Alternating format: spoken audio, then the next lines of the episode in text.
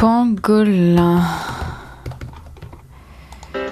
Lorsque le pangolin décide d'aller chasser, ses écailles emboîtées s'avèrent particulièrement utiles. Ce n'est pas un animal féroce. Il n'a même pas de dents. Vous savez, vous, quel cri ça fait, un pangolin?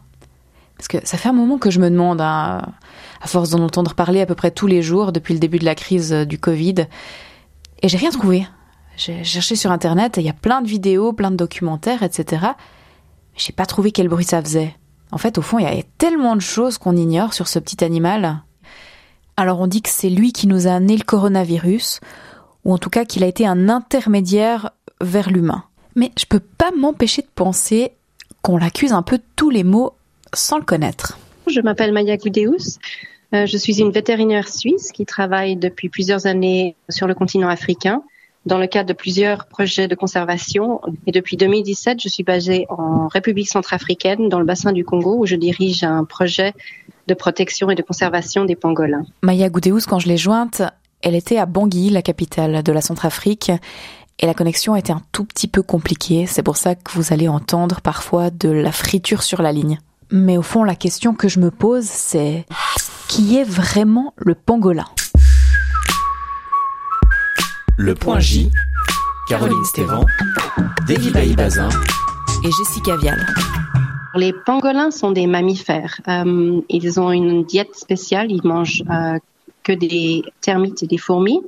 Ils ont une histoire euh, d'évolution euh, extrêmement vieille. En fait, on dit qu'ils ont plus de 80 millions d'années, donc ils ont survécu jusqu'à maintenant.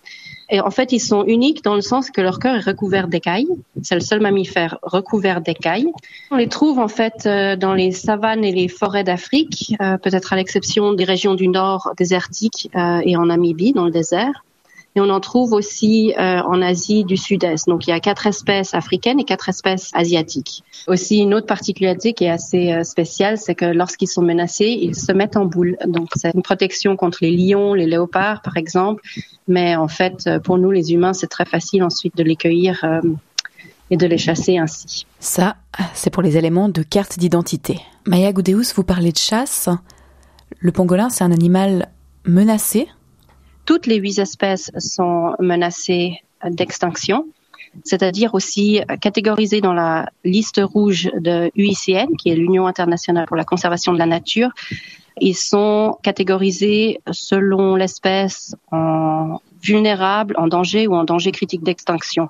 Euh, surtout les espèces asiatiques, il y en a trois, sont en danger critique d'extinction. Euh, ça veut dire un stade avant d'être euh, éteint au niveau sauvage. Et qu'est-ce qu'il met particulièrement en danger? Je pourrais parler pendant des heures, bien sûr, mais non, la principale menace pour les huit espèces de pangolins, c'est la chasse et le braconnage euh, illégal à des fins locales et le commerce international illicite. On dit même, et surtout ces dernières décennies, euh, on, se base sur des données récentes de saisie, on dit qu'il y a à peu près euh, un million de pangolins qui ont été pris de l'état sauvage pour le commerce illégal. Pourquoi le commerce illégal? Alors, euh, numéro un, c'est les écailles de pangolin qui sont surtout utilisées en médecine traditionnelle chinoise et qui sont surtout utilisées en Chine et au Vietnam.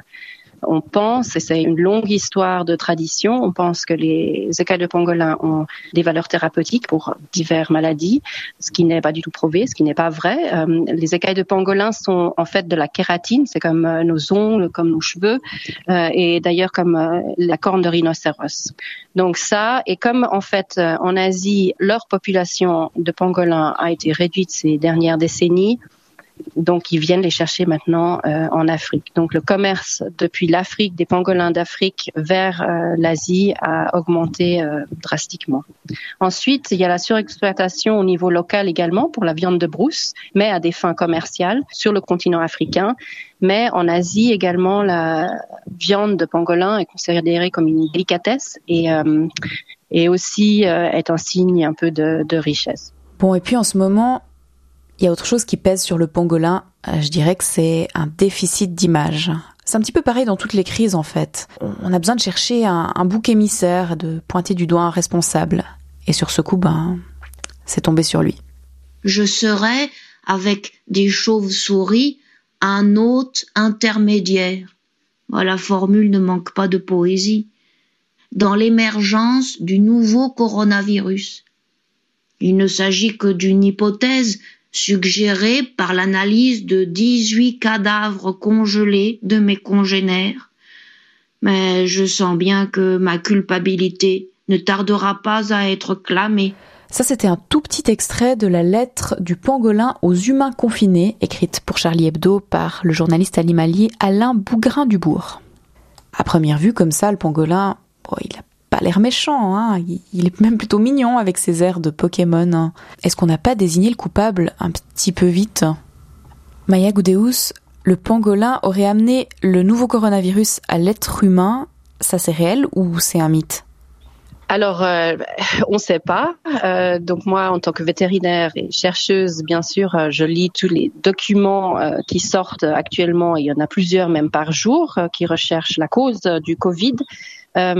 Oui, c'est possible que le pangolin soit l'hôte intermédiaire, donc de la chauve-souris, puis par le pangolin que ça se soit passé à l'homme. Par contre, euh, on ne sait toujours pas. Il y a plein de théories différentes ou de recherches en cours d'ailleurs.